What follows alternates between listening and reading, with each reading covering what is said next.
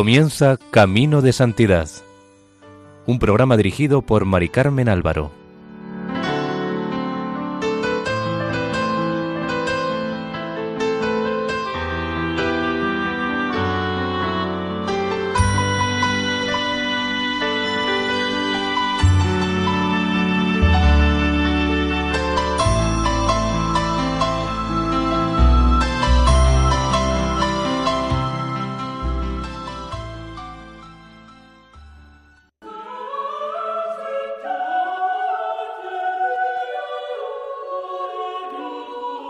Bienvenidos al programa Camino de Santidad, elaborado por el equipo de Radio María en Castellón, Nuestra Señora del Lledó.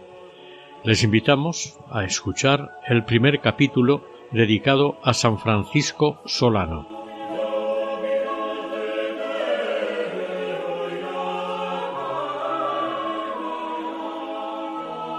Francisco Solano nació en Montilla, provincia de Córdoba, probablemente el 6 de marzo de 1549.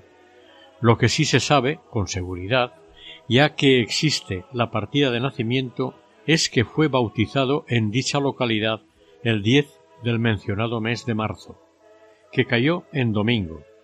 Fue el segundo hijo del matrimonio formado por Mateo Sánchez Solano y Ana Jiménez, apodada La Hidalga, quienes se habían casado en 1538. Ella tenía en el momento de su matrimonio diecinueve años. Tuvieron tres hijos, Diego, el mayor, Francisco, nuestro santo de hoy, e Inés, con la cual mantuvo correspondencia y se conservan dos de sus cartas. La madre era de más alta posición que el padre, y llevó como dote al matrimonio cuarenta mil maravedís, mientras que su marido sólo tres mil quinientos. El matrimonio progresó económicamente y adquirió tierras y demás. Don Mateo llegó a ser un honrado caballero, con armas y caballo, e incluso fue elegido dos veces alcalde de Montilla.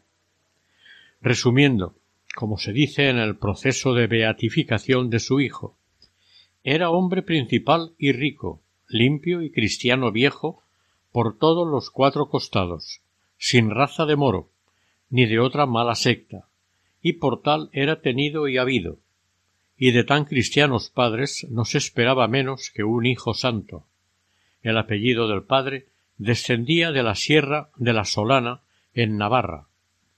Durante los años juveniles de nuestro santo vivía en Montilla San Juan de Ávila, y no se sabe hasta qué punto influyó en su vida, porque, en términos de cronología, sus años de coexistencia fueron breves, ya que el maestro Juan de Ávila murió en 1569, año en que Francisco entraba en el noviciado de los franciscanos.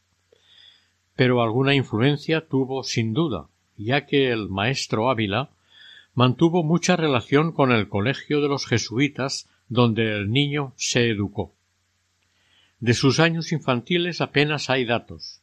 Según informan los cronistas, el niño Francisco entre sus ocupaciones infantiles tenía la de visitar frecuentemente la iglesia de San José, y los vecinos le tenían por buen chico, obediente y amigo de hacer el bien a otros muchachos pobres del barrio.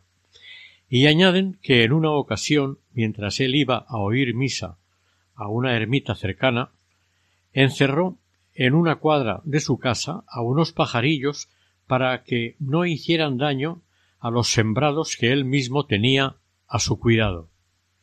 Pero la historia comprobada de la vida de Francisco Solano comienza cuando empezó a asistir a las escuelas de la Compañía de Jesús que se acababan de abrir en Montilla. La fundadora de estas escuelas que se inauguraron en diciembre de 1553 fue doña Catalina Fernández de Córdoba, marquesa de Priego. Asistían a las escuelas unos setecientos niños y además durante las noches de invierno más de cien hombres. Según parece, estas fueron las primeras escuelas nocturnas que estableció la compañía en sus colegios, que para entonces ya se habían multiplicado, tanto dentro como fuera de España.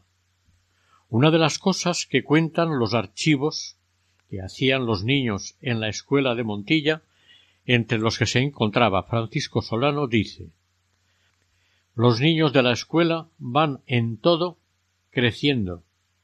El día del Santísimo Sacramento salieron de casa seis niños que para eso estaban instruidos, vestidos como angelitos, los cuales acompañaron la procesión cantando cantares del Santísimo Sacramento y danzando.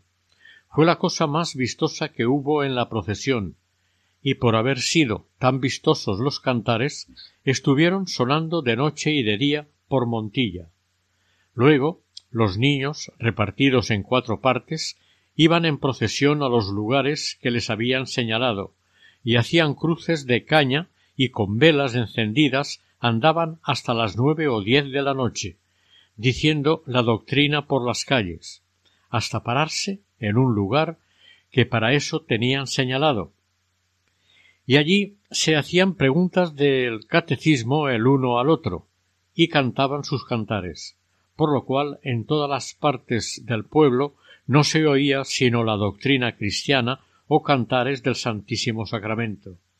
Con ello los niños estaban ocupados y evitaban cantares malos. Con esta base escolar de catequesis cantadas y acompañadas de danzas, se explica mejor que Francisco Solano perfeccionase sus dotes naturales para el canto y el baile. En relación con esto, contó un contemporáneo del santo, que viniendo de la huerta y acompañando a los dos hermanos Solano, Francisco pidió a Diego que cantase alguno de los cantares que solían cantar en la compañía, y cuando llegó su turno, el siervo de Dios entonó uno al Santísimo Sacramento, cuyo estribillo era Milagro, milagro cierto, soberano, muy divino, que en forma de pan y vino nuestro Dios viene encubierto. Después del colegio de Montilla, sus padres lo enviaron a que terminase su formación al colegio de Córdoba, también dirigido por la Compañía de Jesús, ya que en Montilla, por falta de profesores, sólo se daban las enseñanzas elementales. El abuelo paterno de nuestro santo, llamado también Francisco, fue médico, ejerciendo como tal en Montilla unos cuantos años. El santo, según algunos biógrafos, cuando estuvo en Córdoba, comenzó sus estudios de medicina, pero al llegar a la juventud volvió a Montilla e ingresó como novicio en el convento de los franciscanos, convento que estaba allí desde principios del siglo y había sido donado por el primer marqués de Priego, don Pedro Fernández de Córdoba, y su esposa doña Elvira Enríquez, el 3 de mayo de 1512. Más tarde, los religiosos, deseando establecerse permanentemente en Montilla, construyeron un convento en un lugar más apropiado llamado Huerta del Adavid, que terminó de construirse en 1530.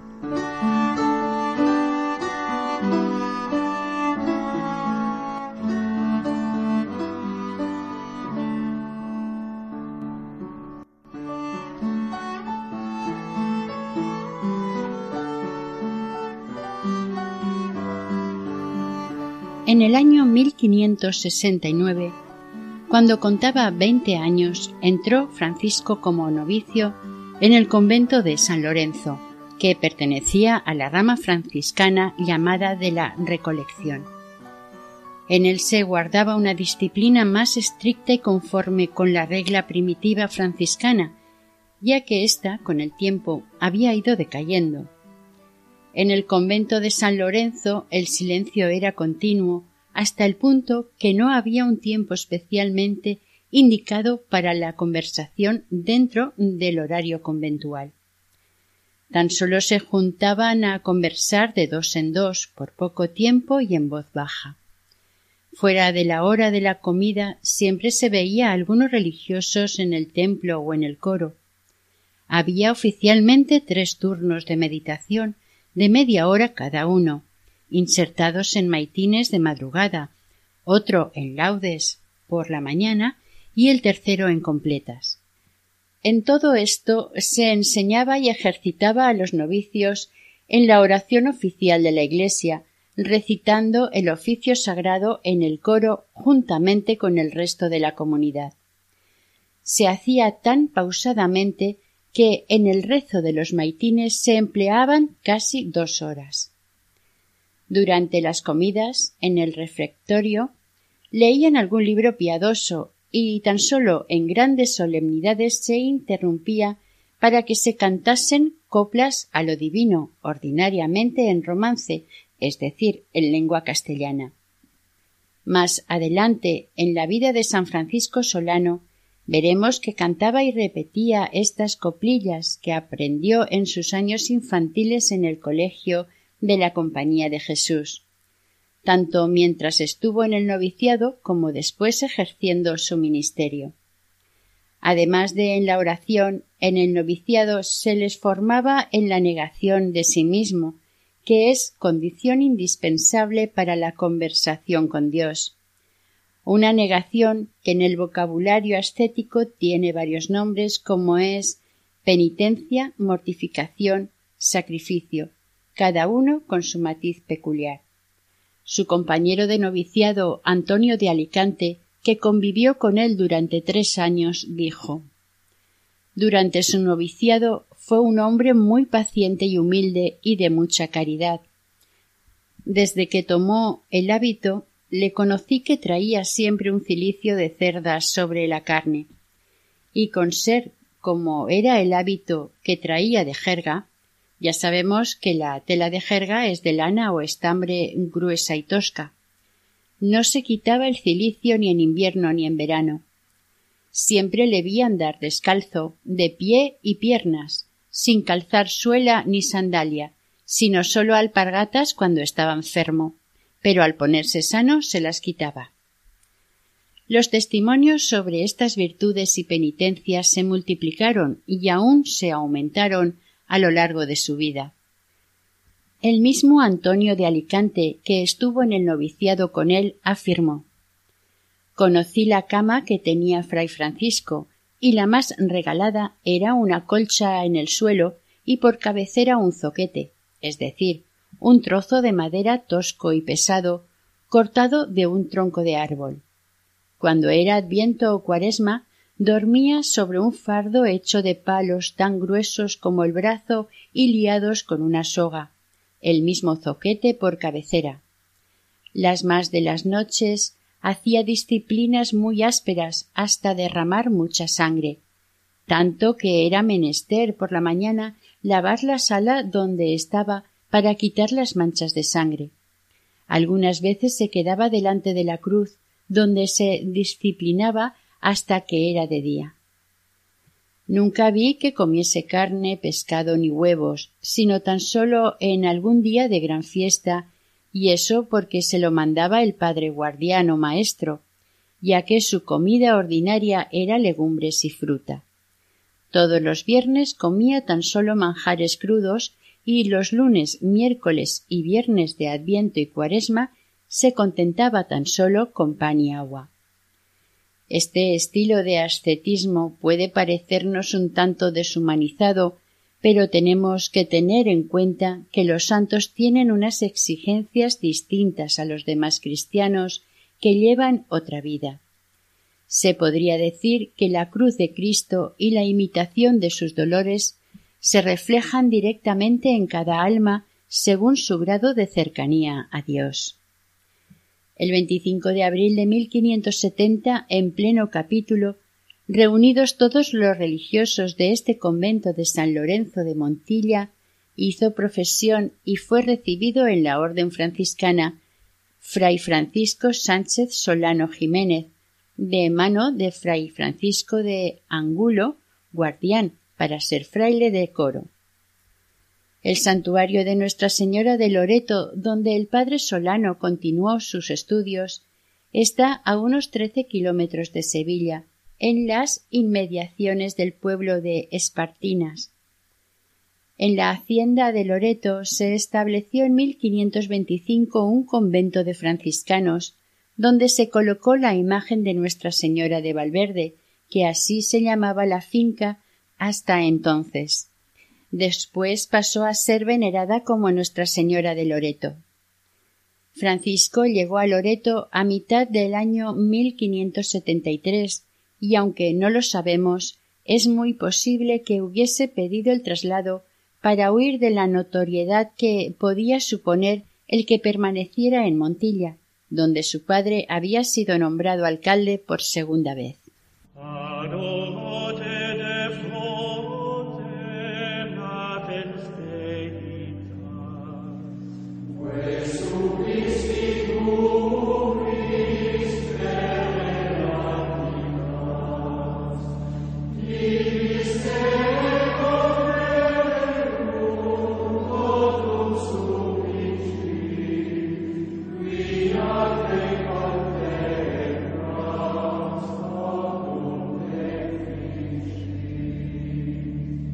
La cercanía del convento de Loreto a Sevilla hacía que llegara noticias sobre las expediciones que partían continuamente para el Nuevo Mundo.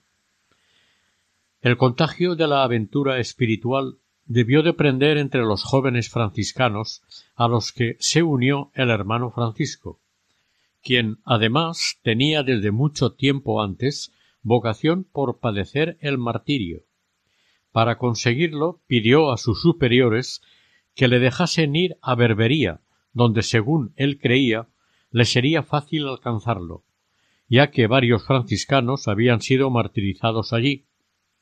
Pero como los superiores no quisieron concederle el permiso, Francisco se buscó las partes más remotas de las Indias para poder conseguir sus propósitos. No sabemos qué le hizo suponer que las Indias eran territorio de mártires, porque aunque después los hubo, todavía en aquellos comienzos los indígenas americanos no suponían ninguna amenaza martirial. Los años de estudio de Fray Francisco en Loreto transcurrieron en un ambiente de estricta observancia y también en una confiada dependencia de sus maestros, algunos de los cuales, como Fray Luis de Carvajal, fue un humanista y teólogo brillantísimo que destacó en el concilio de Trento.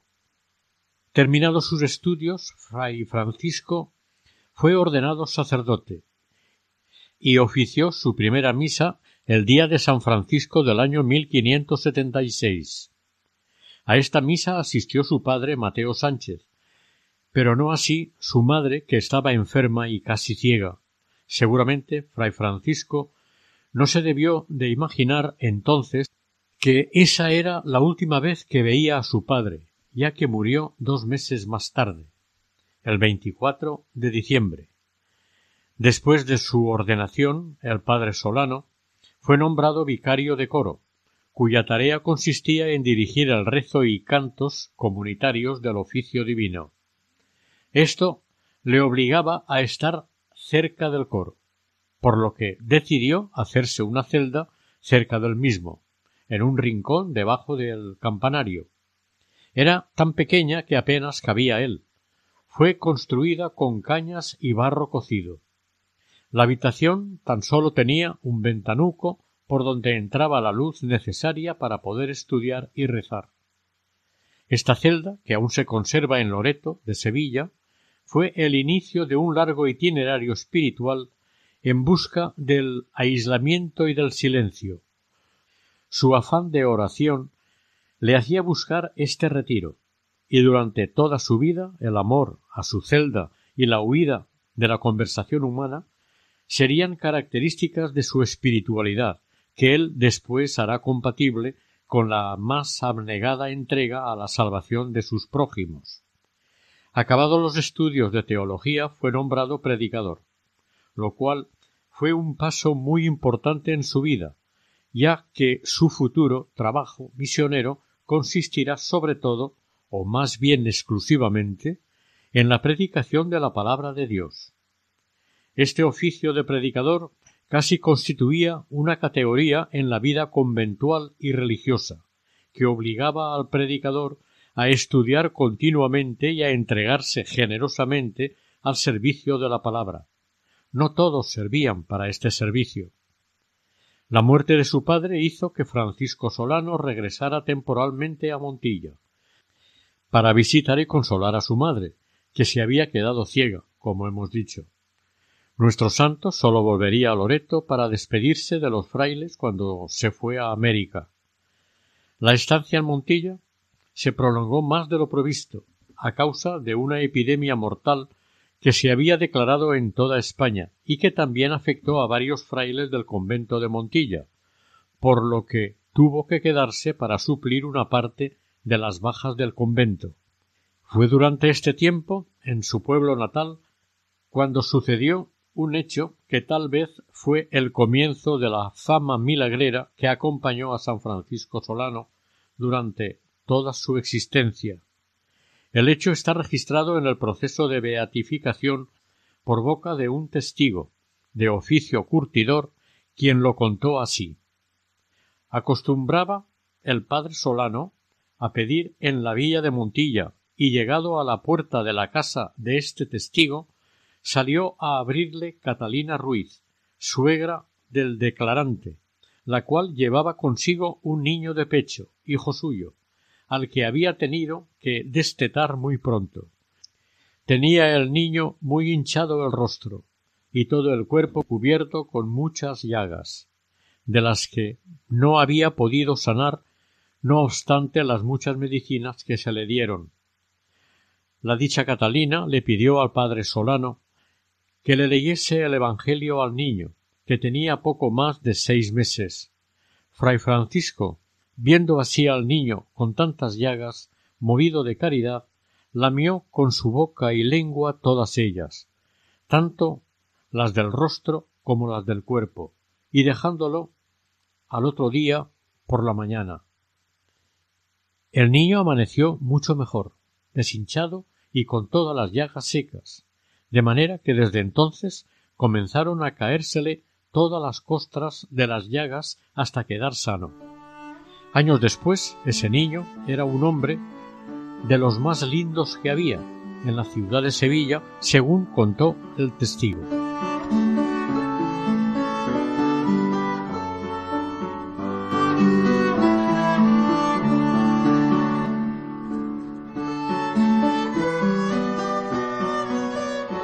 Después de terminar sus estudios y haber sido ordenado sacerdote, el primer destino de Fray Francisco Solano fue el convento de la Ruzafa, situado exactamente donde hoy se levanta un parador de turismo en Córdoba. A poco de llegar el padre Solano a la Ruzafa, fue nombrado maestro de novicios. De modo que quien hasta hacía no mucho había sido novicio, tuvo ocasión de transmitir a otros el espíritu franciscano y la santidad de vida que él tan intensamente poseía. Nuestro santo desarrolló, al igual que San Francisco de Asís, el fundador de su orden, una relación especial con los animales. Allí en la Arruzafa siguió con su oración intensa y sus penitencias. No comía ni carne ni pescado, tan solo hierbas cocidas. Era tan continuo en la oración y estaba tan concentrado que los novicios estaban pendientes de él, acechando a ver si descansaba o dormía algún rato, y la mayoría de las veces lo encontraban en oración, siempre hincado de rodillas. En este convento le preguntaron los religiosos jóvenes cuál era la penitencia más perfecta que un religioso debería hacer para merecer el favor de nuestro Señor, y él respondió que tener paciencia en los trabajos y adversidades mayormente cuando venían de parientes, amigos o religiosos, porque ésta venía permitida por la mano de Dios. Siendo maestro de novicios, sucedió que muchas veces pagaba él las culpas que cometían otros. Cuando iban a la celda para comunicárselas, se quitaba el hábito y se quedaba solo con la túnica, entonces pedía a los novicios por santa obediencia que le azotasen, atribuyéndose así las faltas ajenas. También atendía con gran caridad a los enfermos sin apartarse ni un momento de su cabecera. Un día le preguntó el guardián de la Ruzafa que por qué no iba a la oración y se quedaba con los enfermos. Le respondió que el estar con los enfermos y servirlos era precepto de la regla y que más quería estar por la obediencia con los enfermos que por la voluntad en la oración. Por aquel tiempo hubo una nueva división de la provincia de la Orden, pasando el convento de la Ruzafa a la provincia de Granada, siendo destinado nuestro santo al convento de San Francisco del Monte como vicario del convento y maestro de novicios. La lejanía y soledad donde se hallaba el convento hicieron que floreciera la vida eremítica y se construyeran varias ermitas esparcidas por aquellos contornos solitarios. En aquel lugar formaba el padre Solano a sus novicios, quienes para aprender bastaba con que pusieran sus ojos en él y pusieran por obra su testimonio. Pero el padre Solano no se encerró en aquel convento, sino que con frecuencia salía a predicar por los pueblos cercanos como Adamuz, El Carpio, Villafranca y otros. Siempre iba a pie, y cuando le invitaban a que se quedase a cenar lo rehusaba diciendo Mientras en casa me preparan la mesa, voy andando el camino, y al llegar tomo mi comida y descanso a la vez. Cuando alguien le preguntaba al santo que cuándo y de dónde sacaba los puntos de sus sermones, solía responder que en el rinconcito del coro se los daba nuestro Señor, que era el principal maestro para predicar bien. Por aquel entonces estalló una terrible epidemia de peste bubónica que asoló gran parte de España y en particular también la villa de Montoro, a la cual acudió fray Francisco para atender a los enfermos, mostrando así su heroica caridad. El ayuntamiento, queriendo atajar la epidemia, ordenó que a los que estuvieran contagiados los llevaran fuera del pueblo a la ermita de San Sebastián, donde habilitaron un hospital, proveyéndolo de camas y lo necesario para cuidar a los enfermos. Al lado de la ermita hicieron un cementerio para enterrar a los que morían. Como no había bastantes sacerdotes para dar los sacramentos a los enfermos, el padre Solano pidió al guardián y obtuvo permiso para ayudarles. Le acompañó el padre Buenaventura Muñoz. El padre Solano fue elegido para dirigir la casa y recibía a los enfermos. Entre los dos les hacían las camas, servían a los enfermos, los sacramentaban y ayudaban a bien morir, y después los enterraban.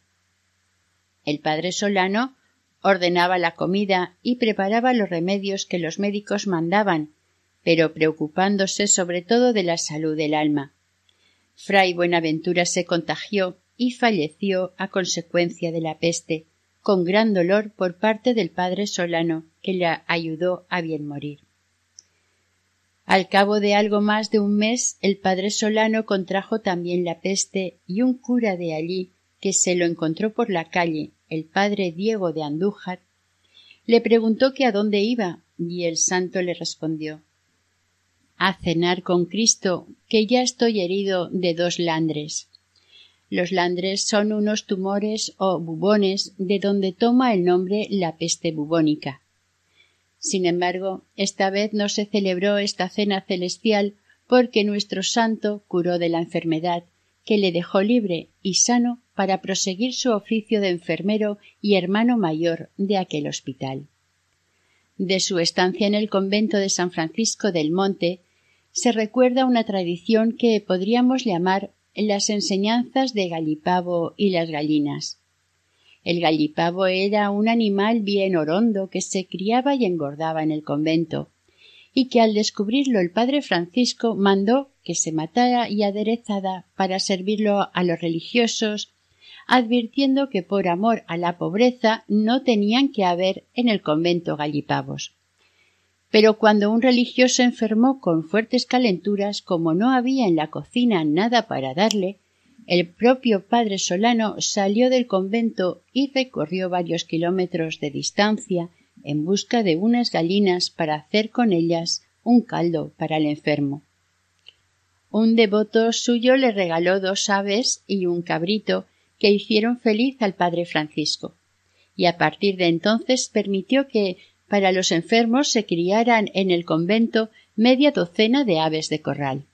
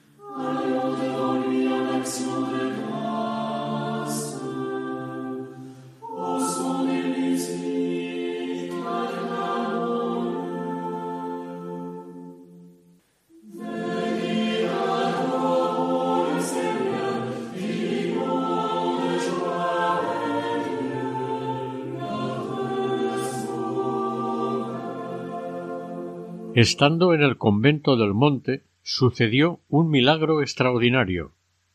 Cuando llevaban a enterrar a un niño al cementerio del monte, el padre Francisco suplicó a nuestro Señor que le devolviese a la vida, y el niño resucitó al instante, por lo cual comenzaron a llamarle el santo.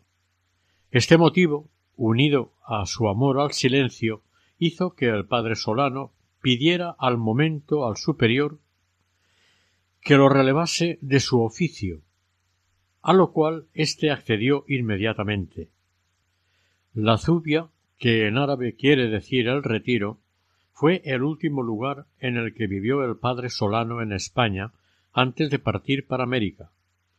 El Real Convento de la Zubia, pueblo situado en la Vega de Granada, debe su existencia a una promesa que hizo la reina Isabel la Católica cuando el 25 de agosto de 1491, durante el asedio a la ciudad de Granada, se vio libre de un grave peligro. El convento se edificó con la ayuda de Felipe II, bisnieto de la reina, y creció de tal manera que llegó a ser el convento más grande de Granada. Durante su estancia en la Zubia, el padre Solano, como siempre, dio muestras de su celo y virtud religiosa, yendo a predicar frecuentemente por los pueblos de alrededor y a consolar a los presos de las cárceles de Granada. Fue también en aquella época cuando visitó frecuentemente el Hospital de San Juan de Dios, fundado por este santo, el cual no hacía ni cuarenta años que había muerto. Fue en el convento de la Zubia donde nuestro santo se enteró de que el comisario de la orden franciscana, fray Baltasar Navarro, había conseguido licencia de Felipe II para llevar doce frailes al Nuevo Mundo, concretamente a las regiones de Tucumán y Paraguay. Por fin, fray Francisco podría irse a América. Tres meses pasó el padre Solano en Sevilla antes de poder embarcar. Gracias a las anotaciones en los libros que llevaban los colonizadores, conocemos los pormenores de las personas que iban a América, los dineros que llevaban, los reales y maravedises que la corona de España se gastaba en financiar la aventura, etc. Gracias a estos papeles sabemos que el padre Francisco Solano y sus compañeros franciscanos se embarcaron en la nao Santa Catalina, la flota por el destino al que iba era conocida como la flota de tierra firme, porque así llamaban entonces a la costa septentrional de América del Sur, que hoy corresponde a Venezuela, y que era costa firme, distinguiéndose de las flotas que iban a las islas de las Antillas. Concretamente, en este caso, la flota estaba compuesta de treinta y seis naves, de diversa capacidad marinera, que además de personas transportaban diversas mercancías. En ellas iban trescientos soldados destinados a Chile, bajo el mando del general Diego de la Ribera, aunque toda la flota hasta que llegase a su destino estaba bajo la autoridad del virrey don García Hurtado de Mendoza, cuarto marqués de Cañete. El grupo donde se encontraba fray Francisco iba dirigido por el comisario general de los franciscanos, fray Antonio Ortiz, y lo componían también varios religiosos más junto con otros pasajeros hasta un total de ochenta personas, todos ellos embarcados en el Santa Catalina. La flota zarpó de Sanlúcar de Barrameda el 28 de febrero de 1589, haciendo escala en Cádiz, según escribió el virrey en una carta al rey Felipe II. De Cádiz salieron el 13 de marzo rumbo a la isla de Dominica, que no es la que hoy llamamos Santo Domingo, sino una más pequeña situada entre las islas de Guadalupe y Martinica. No pararon en las islas Canarias como solían hacer casi todas las expediciones a causa de unos corsarios que merodeaban por allí. De la travesía sólo consta una noticia un tanto prosaica. Una plaga de piojos, de tal manera se cebó sobre los navegantes que éstos tenían que mudarse de ropa cuatro o cinco veces al día, pese a lo cual no podían acabar con la plaga. Finalmente la flota llegó a América haciendo la escala prevista en la isla Dominica para proveerse de agua, leña y vituallas. Allí hubo alguna escaramuza con algunos naturales de la isla, en la que murieron tres o cuatro personas mientras el padre Solano, esperando zarpar, cantaba coplas y daba palmas diciendo Salve, padre, que ahora recibiremos aquí martirio por nuestro Señor. El prudente padre Torres le tuvo que amonestar diciéndole que no, tentara a Dios. Le dijo Callemos y estemos en silencio, y a la vez miremos a las montañas, para que, si vienen los indios, nos echemos al agua los que supieren nadar. Después de estas palabras, el padre Solano siguió cantando alegremente sin asustarse del peligro. De la isla Dominica, el Santa Catalina siguió rumbo oeste para detenerse en el puerto de Cartagena de Indias, a donde llegó el 7 de mayo de 1589. Cartagena de Indias era la capital del reino de Nueva Granada y el mejor puerto natural de toda Hispanoamérica además de ser la ciudad más floreciente de aquella región. Se llamó así porque los soldados que acompañaban al fundador de la ciudad, Jiménez de Quesada, eran naturales de Cartagena, de España.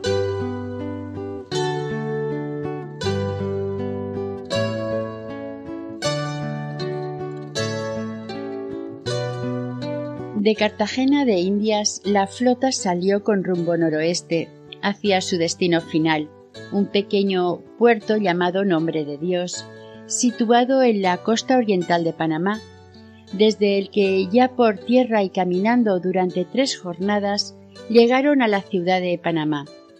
En Panamá Francisco Solano se detuvo unos tres o cuatro meses junto con los otros frailes, residiendo en el convento de los franciscanos que había sido fundado en 1552 y allí esperaron hasta que encontraron una nave que se dirigiera a Perú. Francisco y sus compañeros embarcaron de nuevo en una nao bien acondicionada, aunque algo vieja, para comenzar la travesía del Océano Pacífico. A los siete días de estar navegando, cuando se encontraban frente a la costa de Colombia, a la altura de la isla Gorgona, se levantó un huracán que les hizo estar a punto de naufragar, ya que el navío apenas podía soportar las embestidas. A título de curiosidad diremos que el nombre de Gorgona se lo había puesto a la isla Pizarro. En aquellos momentos de peligro salió a cubierta el padre Solano, llevando en sus manos un crucifijo que nunca abandonaba, y animó y pidió a la gente que se confesaran, lo cual hicieron muchos españoles e incluso bautizó a algunos negros. Por si aquello fuera poco, llegó la noche, la cual era totalmente cerrada, sin posibilidad de distinguir la costa ni de poder orientarse. En medio de aquel terror, el único consuelo era la presencia del padre Francisco. En un momento dado aumentó la fuerza del huracán, de tal manera que hizo encallar el casco de la nave en unos arrecifes. Ante el peligro de hundimiento, se tuvieron que echar al agua todas las mercancías, sin respetar el contenido ni la propiedad. Cuando amaneció y se levantó la niebla, se descubrió en principio un nuevo peligro. La costa cercana estaba habitada por unos indios hostiles a los españoles. Para intentar salvar a los náufragos se echó una chalupa al mar y en ella entraron varios marineros, mujeres y soldados. Pero el padre Solano no quiso abandonar a los que quedaban sobre la cubierta del navío o a los que se habían refugiado en el castillete de proa. Un golpe de mar rompió la nave en dos y la parte de la proa se hundió inmediatamente, ahogándose los que se habían refugiado allí. Los demás quedaron sobre la mitad de popa, esperando ansiosamente la oportunidad de que los que se habían salvado en la chalupa volvieran al barco para recogerlos. El padre Solano en aquellos momentos permaneció sobre la toldilla, ayudando y confortando a unos ochenta esclavos negros, a quienes habían dejado en la nave como los últimos con derecho a salvarse. En el proceso de canonización del santo, la testigo Catalina Gómez declaró sobre este episodio. Habiendo confesado a los españoles, dirigióse a muchos esclavos que con ellos venían y les catequizó preguntándoles si querían ir al cielo y salvarse los cuales, cruzando los brazos y con grandes voces, le dijeron que los cristianizase y así lo hizo. Por su parte, los que se habían ido en la chalupa tampoco se consideraban todavía a salvo, porque la barca, al acercarse a la playa, zozobró y quedó enterrada en la arena, teniendo que salvarse los náufragos a nado.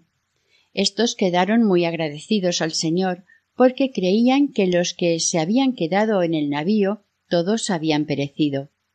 Hasta aquí el relato de Catalina Gómez. Volvamos al galeón medio hundido y partido por la mitad. El padre Solano, sin perder las esperanzas, confortaba a todos, asegurándoles que la chalupa volvería a ellos. Esa noche, en la siguiente al naufragio, lograron hacer un fuego para enviar señales e incluso encendieron un farol con candelas de cera. Y eso fue el principio de su salvación, porque los que estaban en la playa, animados por el padre Navarro, que les había estado diciendo todo el tiempo que volvieran al barco para ver si había supervivientes, al ver la luz del fuego se llenaron de alegría y lo tuvieron por un milagro. Esto les animó a desenterrar la chalupa de la arena y fueron en ayuda de los de la nao. Hasta que llegó la ayuda, los náufragos estuvieron sin probar bocados y sin beber ni dormir. Al tercer día, a las tres de la tarde, el padre Solano se asomó sobre el camarote y comenzó a dar voces anunciando que la ayuda estaba llegando. La alegría de todos fue indescriptible y daban gracias a Dios por este milagro que les había hecho. Al aproximarse la chalupa de salvamento, el padre, dando muestras de su exquisita caridad, no quiso subir hasta que los demás hubiesen embarcado. Para hacerlo tuvo que quitarse el hábito y lanzarse al agua, quedando solo con la túnica interior. Ató el hábito con una cuerda y lo lanzó a los de la chalupa con tan mala suerte que cayó al mar y se perdió entre las olas tras lo cual el mismo padre se arrojó al agua y nadó una gran distancia hasta alcanzar la chalupa. Apenas se separó la chalupa del barco cuando la mitad que había quedado a flote se hundió. A todos les pareció un milagro que el barco se hubiera mantenido a flote y lo achacaron a las oraciones del padre Solano. Una vez llegados a la playa, el padre dijo que se iba a buscar su hábito, y efectivamente, al cabo de media hora apareció vestido con su hábito y capilla, y ceñido del cordón, todo ello seco, lo cual les pareció a todos una pequeña maravilla. Acabado el peligro del mar, empezó el de la tierra. Estaban muertos de hambre y empezaron por comer una culebra muerta que encontraron, Algunos se envenenó por comer algo que parecía manzanilla. La gente acudió al padre Francisco y éste cogió unas hierbas y las bendijo diciendo En el nombre del Padre, del Hijo y del Espíritu, yo te hago pan. Y las repartió entre todos sin que a nadie le hicieran daño. Lo mismo sucedió con unos plátanos silvestres con los que se mantuvieron durante más de cincuenta días.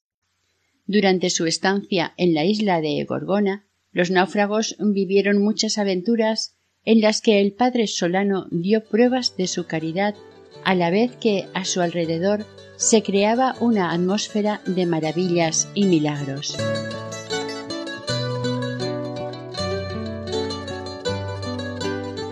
Mientras buscaban alimento, encontraron unas chozas medio derruidas que en otros tiempos habían estado habitadas por los indios que se dedicaban a la recogida de la sal marina. El padre Solano convirtió una de aquellas chozas reparada con restos del naufragio en una pequeña capilla en la que hizo un altar y en él colocó una pequeña imagen de la Virgen María, que hasta entonces había ocultado dentro de la manga de su hábito. Con este motivo dispuso el padre que otro de los sacerdotes dijese una misa seca, ya que no tenían pan ni vino, y terminaron con una salve. En la isla el padre siguió mostrando su talante austero y penitente, ya que mientras los demás dormían sobre hojas secas de plátanos silvestres que abundaban por allí, él se acomodó en una de las canastas que habían dejado los indígenas, hechas de toscas y puntiagudas varas, y era tan estrecha que para meterse en ella tenía que doblar las rodillas hasta llegarle casi a la boca mientras sus pies colgaban fuera de la cesta. El padre Solano descansaba de esta forma tan incómoda durante unas breves horas y las demás las dedicaba a la oración. Esta situación no podía prolongarse por mucho tiempo, y por ello el comisario padre Navarro, que era un marino con experiencia, hizo que reparasen la barca lo mejor que pudieran y se echó a navegar para pedir socorro, con la esperanza de llegar a Panamá, que estaba a unas ochenta leguas. Mientras los que quedaron en la isla se alimentaban con frutos silvestres y con raíz de un árbol que por dentro era blanca y dulce. Tampoco les faltó entonces la ayuda milagrosa del padre Solano. Mientras los demás náufragos buscaban con todo afán algunos animales que llevarse a la boca, tanto por tierra como en el mar, por ejemplo caracoles y cangrejos, el único que conseguía encontrarlos era el padre Solano, que los repartía entre todos, sacándolos de las mangas maravillosas de su hábito. Alguien, intrigado por ver cómo conseguía los cangrejos, descubrió que sin moverse el santo de su choza, entraban cantidades considerables de cangrejos en ella. Se le metían en las mangas, y el padre les hablaba como si fueran personas. Venid, hijos míos, para que coman estos pobres que se mueren de hambre. En el proceso de canonización se contó que un mozo llamado Ferrer de Ayala, que luego se hizo franciscano, viendo a su padre que estaba muy enfermo, intentó pescar algunos peces, haciendo un anzuelo con un mondadientes de oro y utilizando un sedal que le hizo su madre, pero no consiguió ningún pez. El padre Solano, compadecido, lo llamó y lo llevó a una ensenada en la que desembocaba un arroyuelo. Allí, hincado de rodillas y levantando la manga derecha, la introdujo en el río y con la mano sacó algunos pececillos que dio al chico y éste a su madre, quien los aderezó para el enfermo que se los comió con mucho gusto y agradecimiento. Pero no todo en Gorgona fue una maravilla. Entre los náufragos surgieron discordias y amenazas por la posesión de los restos del galeón que arrojaba el mar. Las riñas llegaron hasta el extremo de sacar las espadas el capitán Espínola y Hernando de Llevia. Al enterarse el padre Solano, se presentó delante de ellos con unas disciplinas y empezó a azotarse, de tal manera que le corría la sangre por todo el cuerpo. De momento los contendientes se apaciguaron, mientras el padre imploraba la misericordia de Dios. Pero al cabo de un rato empezaron otra vez. Volvió el santo repitiendo los azotes, advirtiendo que no dejaría de hacerlo si ellos no se reconciliaban, por lo cual, puestos de rodillas y en presencia de él, le pidieron perdón. Y a partir de entonces, cuando surgía algún desencuentro, bastaba para apaciguarlo con advertir que llegaría el padre Solano. Entre sufrimientos y alegrías llegó el día de Navidad, que los españoles celebraban con una procesión de antorchas acompañada de cantos y villancicos al niño recién nacido.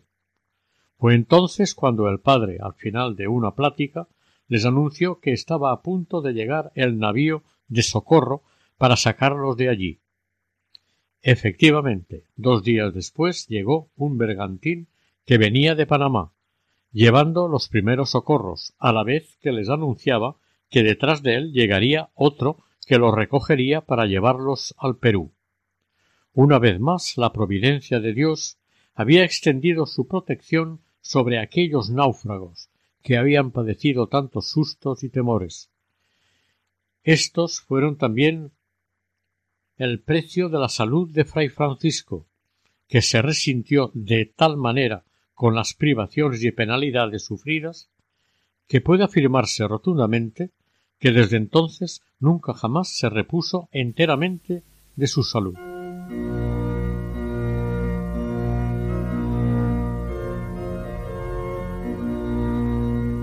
Ahora rezaremos una oración que compuso y decía el santo. ¿Qué tengo yo, Señor Jesús, que tú no me hayas dado? ¿Qué sé yo que tú no me hayas enseñado? ¿Qué valgo yo si no estoy a tu lado? ¿Qué merezco si a ti no estoy unido? Perdóname, Señor, los hierros que contra ti he cometido, pues me criaste sin que yo lo mereciera y me redimiste sin que yo te lo pidiera. Mucho hiciste en redimirme y no serás menos poderoso en perdonarme, y la acerba muerte que padeciste no fue por los ángeles que te alaban, sino por mí y los demás pecadores que te ofenden. Si te he negado, déjame reconocerte, si te he injuriado, déjame alabarte, si te he ofendido, déjame servirte porque es más muerte que vida la que no está empleada en tu santo servicio. Amén.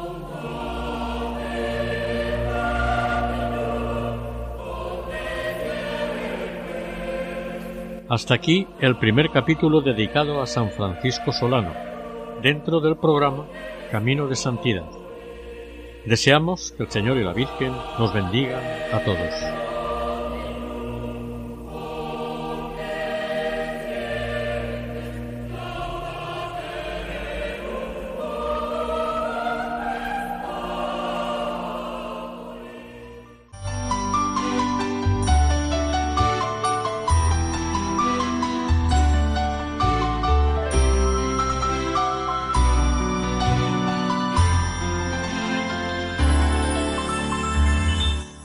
Camino de Santidad.